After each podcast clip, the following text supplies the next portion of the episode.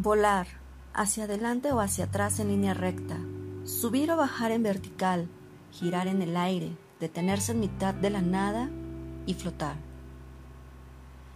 Nuestros órganos sensoriales al estar orientados al exterior atrapan nuestra mente y nuestro intelecto en el mundo externo y tendemos a resumir todo en placer o dolor, olvidándonos de mantener nuestra mente libre, en paz y en el presente. Soy Alba Máximo, tengo 39 años, soy creativa, realizo escenografía temática y hoy vivo en el presente. Bienvenidos a El Gran Viaje. Porque ver, tocar, escuchar, saborear, oler, nos permite disfrutar del planeta que habitamos, de las personas que nos rodean y de todas las experiencias cotidianas.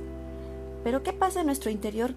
Vivimos preocupados por lo programado para futuros días, quizá pensando cómo debimos actuar en situaciones pasadas o recordando los mejores momentos ya vividos y, muy pocas veces, centrando toda nuestra atención en el presente en equilibrio, paz y plenitud. Olvidamos disfrutar el aquí y el ahora, que es lo único que realmente tenemos en el momento, y algo que nadie nos puede arrebatar. En nuestra cultura nos enseñan que amarse a uno mismo puede ser egocentrista, muchas veces, haciendo caso a estos preceptos, al intentar dejar fuera el egoísmo excesivo, no dejamos entrar el amor propio y lo vivimos desde reglas en redes sociales, tales como no subas tantas selfies porque si no, pierdes credibilidad o pierdes likes. Y lo que nos consentimos todos los días al amanecer, ¿nos damos tiempo de consentirnos? Seguramente lo primero que hacemos es llenarnos de noticias en el celular, los pendientes, los likes que nos dieron y sufrimos más por los que no nos dieron, los memes, de estar al tanto de todo lo externo y ni nos preguntamos cómo amanecimos ese día. Saturamos nuestra mente con el exterior. Y así es, el no reconocer nuestro propio ser nos condena a una vida común como lo hemos creído de forma nuclear, como lo hemos aprendido en casa, en la escuela, en el trabajo, en el club, con los amigos, tratando de competir, convencer, complacer, de ser el mejor. ¿Para qué? para que los demás reconozcan nuestro mérito y nos sintamos aceptados. Nos olvidamos de ser flexibles con nosotros mismos, de reconocer que no todo es blanco y negro, de disfrutar los matices. Nos regimos por una serie de normas, de creer que ser perfecto es lo mejor, de etiquetarnos y etiquetar a los demás, de no escuchar a las personas que piensan distinto. Todo lo que decimos o pensamos es una afirmación que se guarda en el alma, Nuestras conversaciones interiores y diálogos mentales crean hábitos en nuestra forma de pensar y actuar. Tenemos una idea errónea de lo que es la espiritualidad y el alma. Creemos que son conceptos que pertenecen a una religión, filosofía o creencia, dejándolos fuera de nuestra personalidad. Y solo reconocemos nuestro cuerpo como real, porque es lo único que vemos. Y hasta no ver, no creer, ¿cierto? ¿Qué pasa si yo tengo una pastilla que te ayudaría a tener respuesta a cada una de tus inquietudes? ¿La tomarías? Quizás sí, porque ponemos más fe en la química sintética que en la química natural. La clave está en respirar, un proceso que hacemos cada segundo, pero quizá la velocidad de la vida nos hace hacerlo de forma incorrecta. Aquí es el momento en el que les invito a realizar el primer paso, en menos de un minuto lo pondremos en práctica.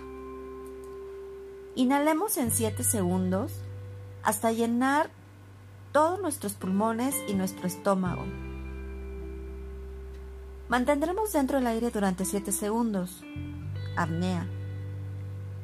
Exhalemos todo el aire en 7 segundos y dejemos fuera el aire 7 segundos más. Apnea. Hagámoslo una vez más. Inhalemos en 7 segundos, llenando nuestros pulmones y nuestro estómago. Apnea 7 segundos. Exhalemos en 7 segundos todo el aire. Todo. Y apnea 7 segundos más.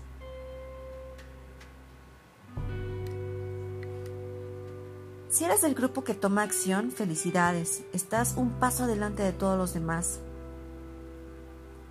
Antes de ver el celular, antes de levantarte de la cama, antes de atender un compromiso, antes de irte a dormir, mientras manejas, si entras en estado de pánico, antes de subirte al escenario, esta forma de respiración te traerá al presente. No todo es tener fe. Si no experimentamos, analizamos, observamos, nos perderemos la vida, aprender y disfrutar sin miedo, evaluarnos a través de lo que tenemos, ser conscientes de nuestra existencia, de nuestros límites, de practicar lo que aprendemos. Intentamos tomar decisiones a razón de evaluar dónde sufriremos menos o dónde nos esforzaremos menos. Despreciamos nuestro presente, no siendo conscientes de él. El arte de meditar nos pone a disposición la concentración de la conciencia y la capacidad de sanarnos mentalmente para tener una mayor expansión de nuestro ser. Nos permitirá revisar, cambiar o modificar metas si ellas son fuentes de sufrimiento, aunque no complazcamos a los demás. Recordarán que en un inicio les mencioné que todos tenemos alma, y es toda la información almacenada en nuestra mente en forma subconsciente. Nuestro espíritu es la esencia de la energía con la que nos movemos, la luz que activa nuestro cuerpo físico. La meditación no es solo para personas mayores, nos, nos, ayudará a ser la mejor versión de nosotros, para nosotros mismos. Si no controlamos y regularizamos nuestra propia conducta, coleccionaremos más acciones muertas desde el inconsciente alimentemos nuestras habilidades de análisis, retomemos el arte de escribir nuestros pensamientos, aprendamos a analizarlos y transmutémoslos. Desprendamos el pasado y aligeremos el vuelo. Somos energía vital en movimiento. ¿Te parecería fascinante saber que todas las respuestas que has estado buscando como ser humano están dentro de ti? Gracias.